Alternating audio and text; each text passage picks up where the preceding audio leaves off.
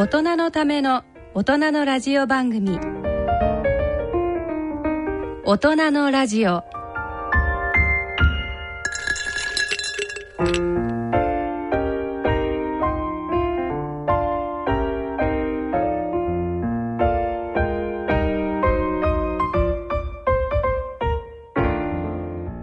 皆さんご機嫌いかがでいらっしゃいますか？大宮時子です。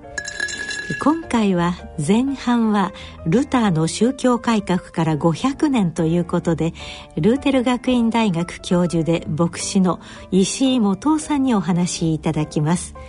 聞き手はカトリック系のクリスチャンで緩和医療医の川越光さんです。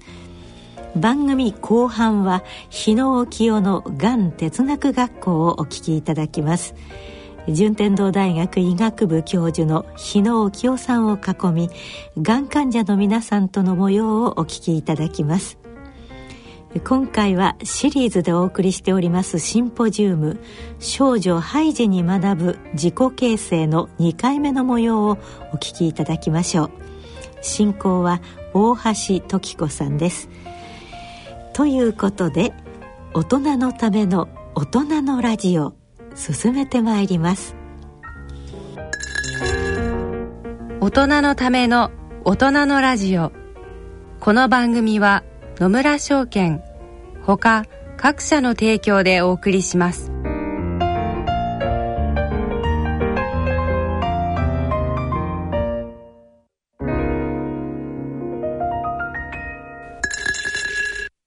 野村。第二の人生に必要なのはお金だけじゃないから。ゆったりとした旅を楽しみたい。健康はもちろん若々しさもまだまだ保ちたい。住まいをもっと快適にしたり相続のこととかもしもの時のことも考えておきたい。セカンドライフのために知りたいことってたくさんありますよね。あなたのハッピーなセカンドライフのために。野村証券の本支店ではさまざまなスペシャリストを講師にお招きして野村のハッピーライフセミナーを開催しています。詳細はウェブで「野村のハッピーライフ」と検索してください。なお当セミナーではセミナーでご紹介する商品などの勧誘を行う場合があります。恐れの村に来てみよ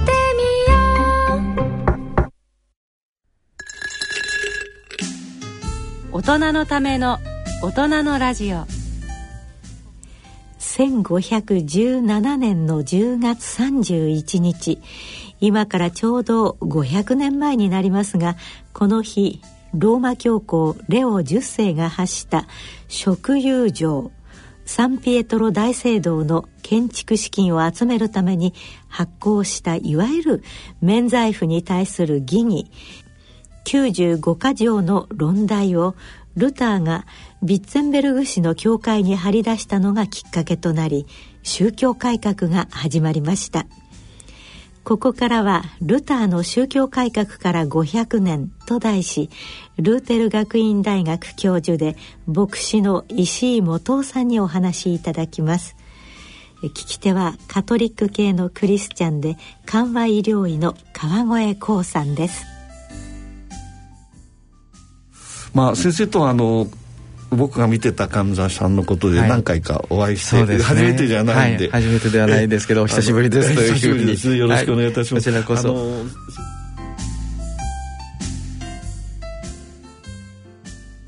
そ。あのそもそもルターっていうのはまあ、一言で言ったらどういう方なんですか？あもちろん宗教改革をしたい。人なんですよね、はい、ちょうどあの今から500年ちょうど500年前ですね。1517年にの10月31日に、まあ、ルターがその先ほど申しました質問をするんですけど当時、まああのまあ、皆さんあの世界史では免罪符っていうふうに言われたと思いますけど正式には、まあ、職有権って言ったり、はい、あの免償符っていうふうに、まあ、面白い言ったらいいかなっていうふうに思いますけどあのそれを買ったらあの、まあえー、罪の贖罪を免除されるみたいなことなんですけどね。ね。まあそんなものに対しての質問上それはどんな意味があるのっていうことを、まあ、問いかけていくようなことからあの始まっていきました500年前ですね。500年前ですね、はい、あのルターっていうのは先生、えー、そもそもなんかどういう人なんですかね？そうですね。人間的に言うと、はいはい。まあ、この人はですね、ええ。っとまあ、えー、両親はハンス・ルダーとそれからママルガレータっていうのがお母様なんですけれどまあ そのもとで育てられるんですが両親はですねもともと、まあ、父親は農家の出なんですけれど、うん、農業を継がないで、えー、それで自分で身を立てていこうとして旅をするんですね。ルターのお父さんがそのえっとまあ、あの農業を継がないでそして、まあ、自分であの仕事を探していくんですね。でその旅の途中アイスレーベンという土地で、まあ、ルターは生まれるんですけど最後マンスフェルトっていうところに行って炭鉱夫になるんですよ。銅の鉱山をですね掘るそういう仕事です。で当時のことですが16世紀ですからね。あ15世紀ですねまだね。15世紀の終わりですけどこのところの炭鉱ですからもう命がけですよね。そうですね、はい、でもうもう生きてること自体大変なことって大変辛い苦しい生活だったとは思うんですけど、うん、このお父さんすごくよくやる人だったんだと思うんですけどね、うん、大成功を収めて最後は自分で経営するんですよ炭鉱をそれぐらい、まあ、成功を収める人だったんですね。そういうお家。そしてあのその中で生まれた次男そのマルティンにですね親はですねものすごく期待するんですよ。はい、このこれからはですねこの子の時代になっていくためにどうしたらいいかって、優秀だったんでしょうね。非常に優秀だったんですね多分。そしてこれからの時代はやっぱりあのもうやっぱ学問を身につけなきゃダメだと思って5歳の子供にまあ教育を受けさせるんですよ。エリート教育ですよ。じゃラテン語とかそうです。そういう古典なんかを勉強させたんでしょうかね。ですから当時あの、まあ、要するにアカデミズムっていうのはラテン語の世界ですからなのでそのラテン語に精通するにはやっぱり小さい時からやらなきゃ叩き込まなきゃいけないっていうことでもちろんドイツ人なんですけどドイツの言葉で日常生活はしてたと思うんですがもう5歳の時からラテン語学校に行かせてそれで徹底して教育してでそういう子が、まあ、要するに大学まで行くんですよ。で親はね、えー、っとすごく教育熱心で、うん、あのもうそうやって商売もしていくわけですから、うん、これからの時代はやっぱり法律だと、うん、これから商売やるうのは法律家や,、やらなきゃダメだっていうので法律家にしようと思って、それでルターは、まあ、あの大学入って最初はまあ自由7科ですよね、リベラルアーツをやってそして修士課程入ってそしていよいよ博士課程で法律をがっちり学ぶって、まあ、そういう、まあ、ことになるんです。ちゃんと卒業って言いますか、ええあの途中までやったんですか？でその大学院のその博士課程に入った時に、うん、彼がなぜかですね、うん、自宅に帰るんですよ。これもう楽器始まってんですよ。始まってるのにお家に帰ってきちゃうんですよ。でなんでそれがどうして帰ってきたのかってどこにも記録はないんです。けどそのお家からエルフルト大学に帰るその道すがらで落雷があって。その落雷でルターはあの助けてください。聖アンナ様聖アンナ様って、うん、その炭鉱の守護聖人なんですけどね。えー、聖アンナ様。でそれはあの要するに聖母マリアのお母さんなんですが、うん、はいはい、でこの聖アンナ様助けてくださいってこう叫ぶんですよ。そしてまあ、助かるわけですね、うん、あの雷逃れて助かって、うん、それで、まあ、ルターはでもそこである意味で修道請願しちゃったもんだから助けてください。約束しちゃったわけですね。入ったらあ助かったら修道士になりますってこう言っちゃったんですよ。それで彼は、まあ、修道院に入る入るんです。で彼はまあすごく生真面目な男だってそれもわかるんですけど、でも考えてみるとですねそんなね、えー、まあ大学まで行ってね、で博士、えー、課程に入ったあ法律です。ね、もう法律言ったらもう自分の将来も保障される、家族の将来も保障されるって、いうことなんだから、きっと彼そんなね雷くらいで進路変えなか変えないはずなんですよ。じゃあなんでしたかっていうと、おそらく彼は、そこまでずっと来てるんですけど、ずっと彼自身の中には悩みがあったんだと思います。なるほど。深い悩みだったと思います。でそれは一つは死の恐れですね。あそうですか、はい、中世のこの時期は、うん、あのペストが大流行して、当時のヨーロッパの世界の中の4分の1から3分の1の人口が失われたっていう、まあ、それくらい、まあ、ペストがひとたび流行るともうそのその地域一帯に逃れないともう助からないっていうそういうことですよね、ま、そういうことが、ま、身近に起こっている。あのルターがじゃあ死にたまたま巡り合ったっていうよりも、はい、死の彼の周りは死だらけだったと。そうなんです。そういう時代を彼は生きてたわけですね、はい、そうなんですね。ああだからははそして実際に給油がなくなったり、まあ、それはペストじゃないんですけど給油がなくなったり恩師がなくなったりすることを大学の中で経験します。それが、まあ、自分にとってまあいつ自分も死ぬんだろうっていう、まあ、そういう恐れの中にずっとあったんですね、当時はもうその中世の伝統的な共同体社会っていうのが、確固とした封建社会が崩れていく時代なんですよ、その時代もそうですか、はい、もうどんどん崩れていく時代ですね。でそういう時代に自分はどう生きるのかってみんなある意味で問われていくっていうことですよね。なのでルターも俺はどう生きるんだろうかと。で親は教育を受けさせてそして法律家にしようとしてるって、うん、そのレールにずっと乗ってきてるんですけど、うん、それでいいのかっていうことも彼らの中にはきっとあったんじゃないかと思いますけど、はい、どういう主導会なんですか、ね、まあ、基本的にですからそのあの彼はその死の恐怖から逃れたい、うん、でそのためにどうしたらいいかっていうことがすごく考えてるんですよね。で当時の社会の中で死っていうのは要するにキリスト教社会なんですけどそれは死っていうのは、うん、要するに罪の結果なんだ。だから罪から逃れて清い生活をする。そのことによって死の恐怖から逃れようってこう思うんですよ。で神様にしっかりとこう、神様をしっかりと捕まえ捕まえたいって。これがルターの、まあ、考え。なのでものすごく厳格な、まあ、アウグスティヌス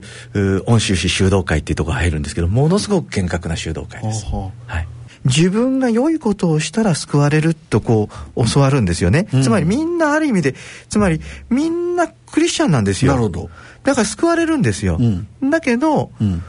だけどその救い天国に至る前にみんな罰を受けるよと。なるほど。それがまあ煉獄として教えられてるわけですよね。でそれやっぱ恐怖なんですよ、うん、でもしかしたらそこにも行かれないかもしれない、うん、地獄に行かれる、うん、行かされるのかもしれない、それぐらい自分の罪に気づかされていくんですけど、そうやって人間は罪深いもんだっていう分かれば分かるほど、その神様が遠くなっちゃってる自分っていうのは一体何だろうかっていうのがこれは彼の問いなんです。で聖書にやっぱり学ぼうとこう彼は思って、そして詩篇を読んで大学のあの学生たちと一緒に学んでいくんです。で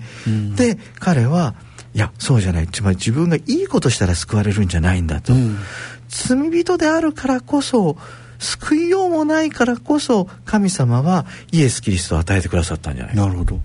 イエス・キリストが来たっていうことはその罪人が救われるっていうことなんだと。なんか日本にも同じような考え方ございますね。親鸞ですよね、ええ、あの善人直って獣王、うん、王女を問う言わんや悪人をやっていうその考え方ですよね。全くそうなんです。はいこれはとっても面白いんですよ。あの、これ、それこそ宗教改革、ああの、16世紀のことですが、うん、まあ15世紀の上から16世紀にかけて、まあ、その、当時、ルターが生きたその時代の信仰があって、うん、で、宗教改革が起こっていくわけですね。で、その宗教改革は、まあ、プロテスタント教会って外に出ちゃうんですけど、うん、中に残っていったそのカトリック教会の中でやっぱりあら、改めてそういう、プロテスタント教会が起こっていくってことの中で問題意識を持ってるグループがいたんですね、これはイエズス会なんですけどね。なるほど、はい、教会のカトリック教会の中で改革運動をしたり、うん、そして新たな信仰運動を起こしたりする、うん、それが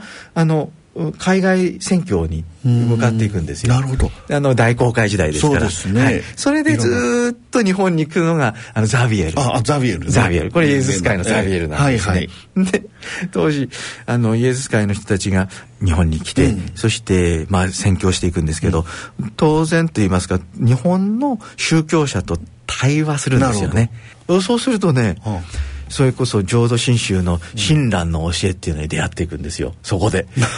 親鸞はもう鎌倉時代ですから 12世紀ですからね。ですね、はい、ですから12世紀13世紀ですからね。だからもはやですから、うん、でその教えに触れると触れたらね、うん、あの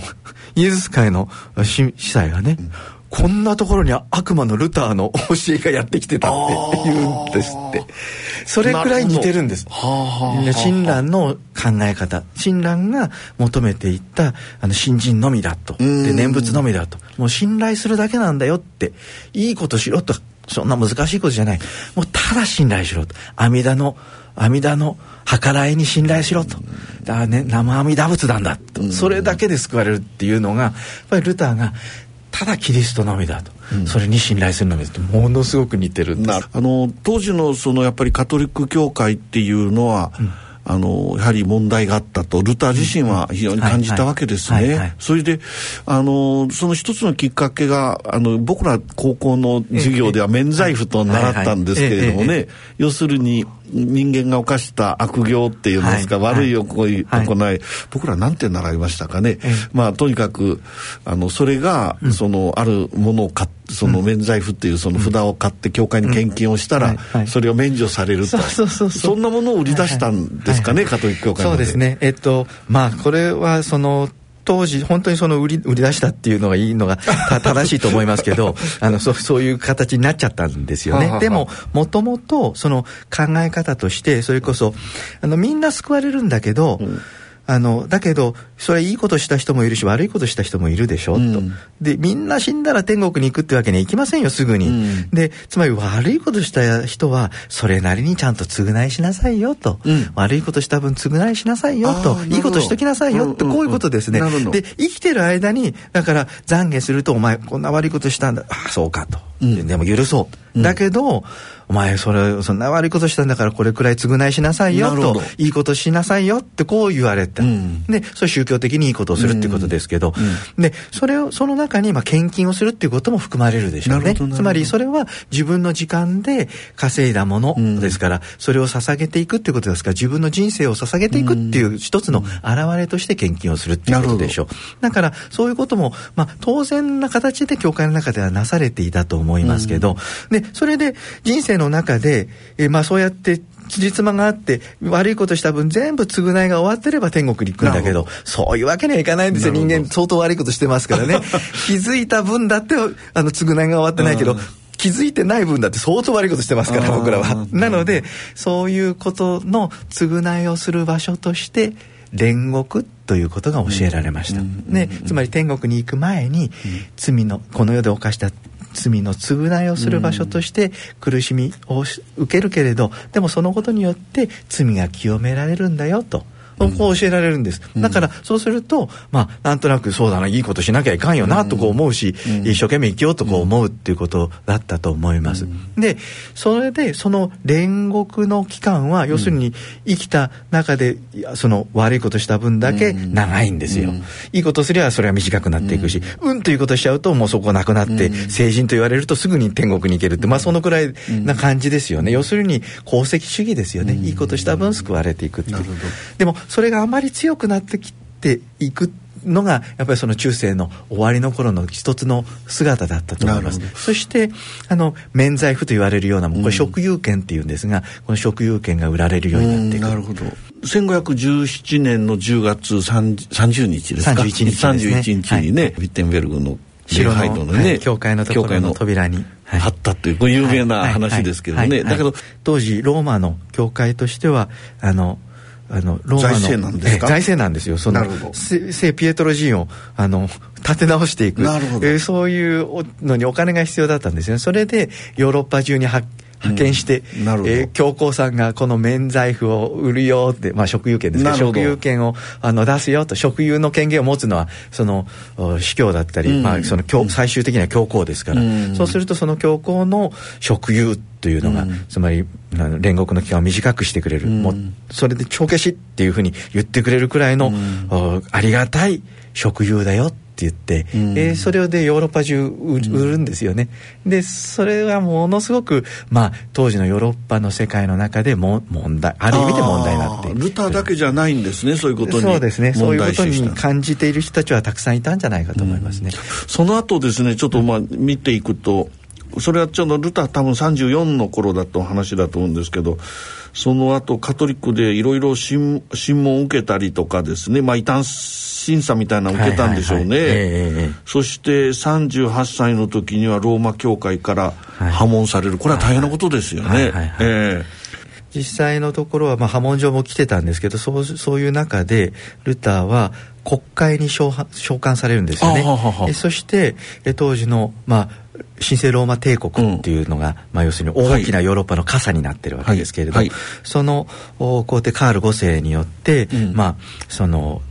ルターはまあ撤回しないならもう帝国、帝国からあの追放だって言って帝国追放令を受けるんですよ。そうすると要するに身分保障がなくなるんですね。でいつ殺されてもおかしくない。なるほど。でそうするともう命の保障がないっていう状態になります。でその時にあるまあでそれで、まあ、昭和40年帰っていこうとするんですけど僕は受けてましたからね、はい、なんか突如としてなんか一団がやってきてルターをまあと取り囲んでずっと連れてっちゃうんですよね。そうそうそう、ルター驚いたと思いますけど。でそれが要するにまあルターをかくまう一つの勢力だったんです、ね、むしろ保護のつもりでそういうことをしたんですね。はい、はい、はあ、なるほど。まあ要はあのそういう宗教裁判にあったっていうよりもむしろ行政処分みたいなのけちゃったんですね。す。もうあの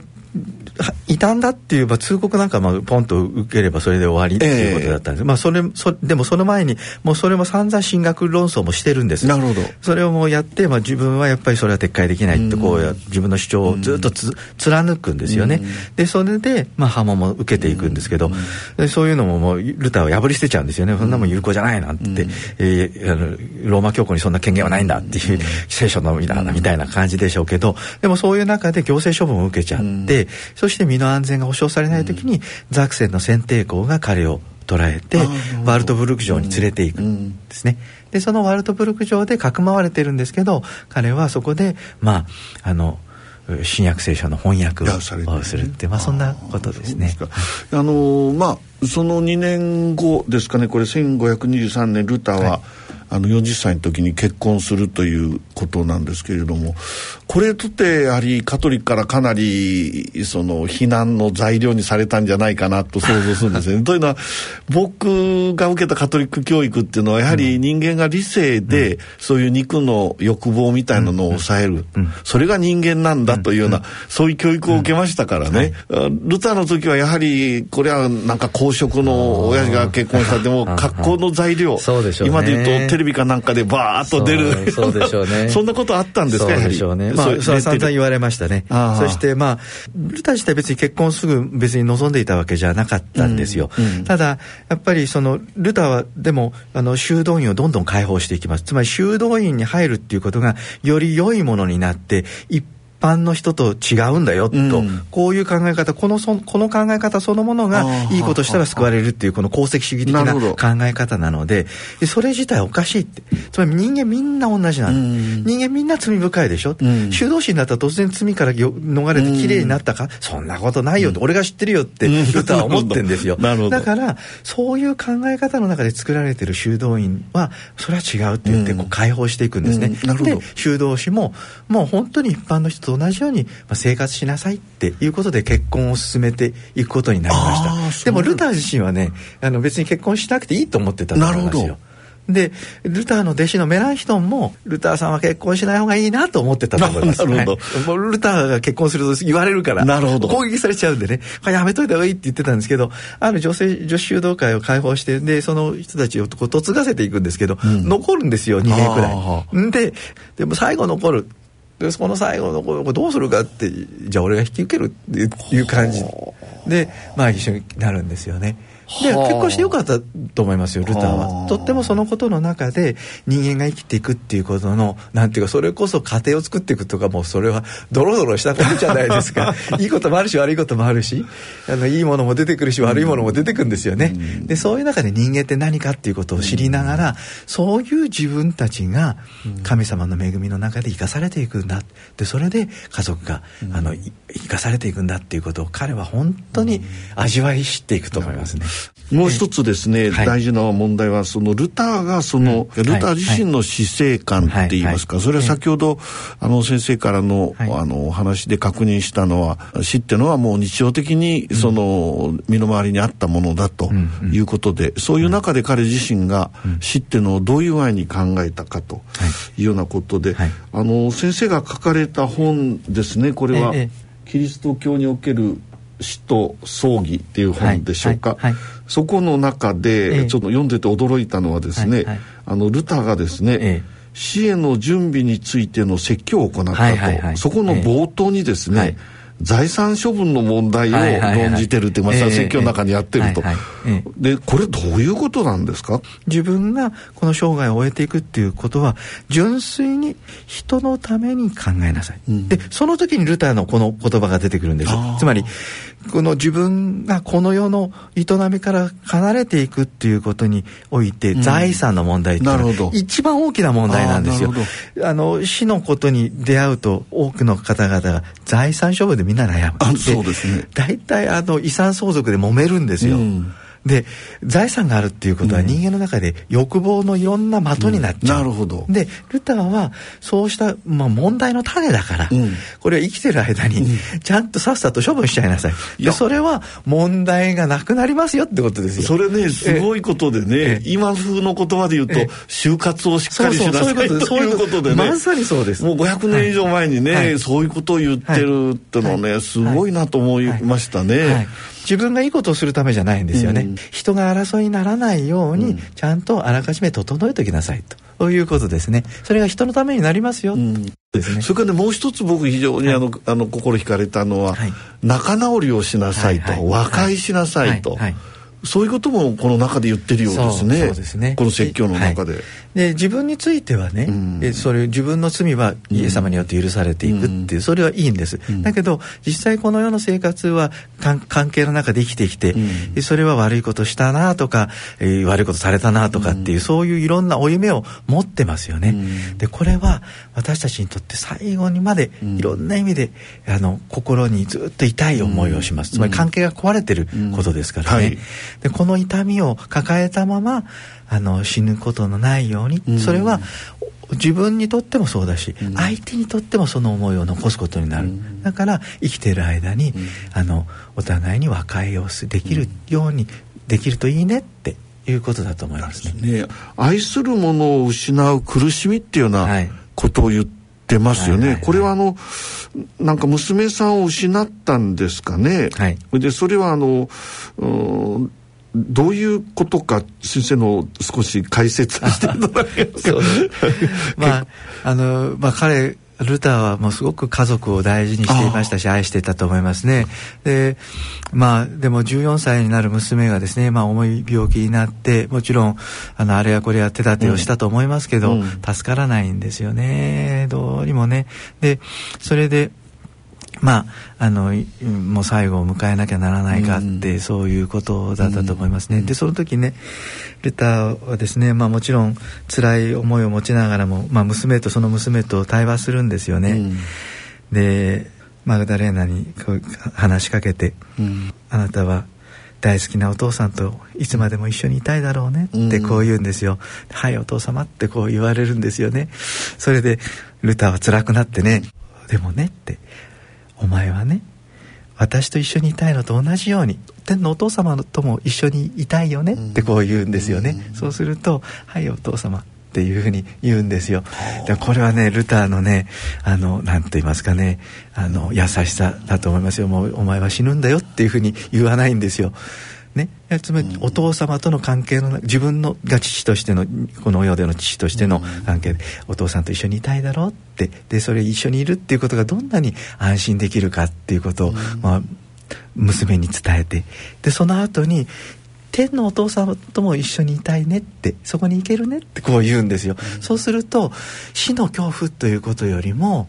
あ神様のもとに安らかに行けるんだってそこにそこにもお父様がいらっしゃるんだってこう移行できるじゃないですか、うん、死が恐怖だっていうことじゃなくてその本当にお前がその命を生きていくっていうことにいつも神様がいてくださったのと同じようにもうこの世の生が終わるけどそこにも神様がいてくださるんだから、安心していいんだよっていうことをお父さんとの関係を語ることの中で娘に伝えていく、あのその話ですね。先生僕よくわかるんですけれども多分ねルターは自分自身にも言い聞かせてる言葉じゃないんでしょうかね。そうですだから多分父親としてやっぱり肉の、あのつながりって言ったらそれは辛いですよね。自分のあの14歳ったら可愛い盛りですよね。その娘を、あの失うっていう、父親としての悲しみですね、はい、それはまあそれだけ取ったら非常にネガティブなことですけれども、はい。はい、実は神様のところに返すんだよと、本当は辛い気持ちでそう言いながら、うん彼女の死っていうものを、はい、彼ルター自身が、はい、その折り合いつ自分自身の気持ちの中そういうものもあったんじゃないんでしょうかね。ね。そしてそしてもう一つ思うのはやっぱりルターは、その娘がね「はいお父様」っていうその答えを聞いたことにね、すごく心打たれたと思いますね、それが彼の、まあ、慰めになったし力になったと思いますね。そしてさらにルターはね娘を亡くすってねそれを委ねていいんだからもう安心していいんだっていうことなんだけどそれでも涙が流れるねってそれはなんと不思議なことだろうってこう。やっぱり自分がこの世で生きていくっていうことのなんていうかあのその悲しみっていうのをあの抑えなくてもいいんだって、うん、自分はやっぱり信頼してるからいいんだ大丈夫だって思ってるんだけど、それでも悲しいよねって、うん、それを素直にルターは言うんですよ。でそれをそういう自分を丸ごと神様に委ねていられる、信仰者だからこう、うん、ね救われてんだから悲しむことなんかないんだ涙なんか流しちゃダメなんだなんて言わないんですよ、人間はありのままその時に悲しければ涙を流してもいいんだって。涙が流れる不思議があるねっていうのはこれがルターの信仰だなと思う、はい、いや先生今日は本当に長時間にわたって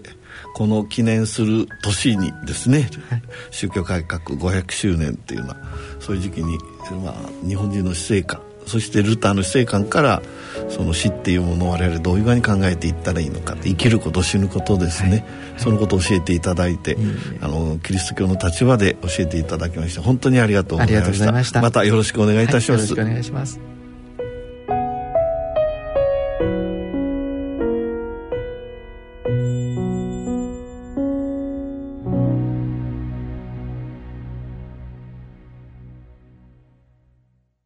野村、ちょっと気になるお金の話。今回はコンサルティングです。楽丸さん、難しい顔してどうしたんですか？実は私、来年定年なんです。定年後はゆっくりできますね。それがね。何か心配事でもあるんですか？退職金は嬉しいんですが、一度にまとまったお金をもらってもどうしていいかわかりませんし、これからの老後にいくらぐらいのお金が必要か想像ができないんですよ。それなら野村証券に相談してみたらいかが？お客様一人一人の将来のご要望などをお伺いして、定年後のマネープランについて気軽に相談できますよ。それはいいですね。じゃあ、今すぐ相談に行ってきます。ちょっとちょっと、こんな真夜中では空いていませんよ。お金に関するご相談はお近くの野村証券へどうぞ。それ野村に来てみよう。大人のための大人のラジオ。今回の大人のラジオはいかがでしたでしょうか。番組では疑問質問ご意見ご感想をお待ちいたしております。郵便の方は「郵便番号105-8565ラジオ日経大人のラジオ係。郵便番号105-8565ラジオ日経大人のラジオ係まで。その他大人のラジオの番組ホームページからも投稿できます。そろそろお時間となってまいりました。今日のご案内は私大宮時子でした。それでは次回の放送までごきげんよう。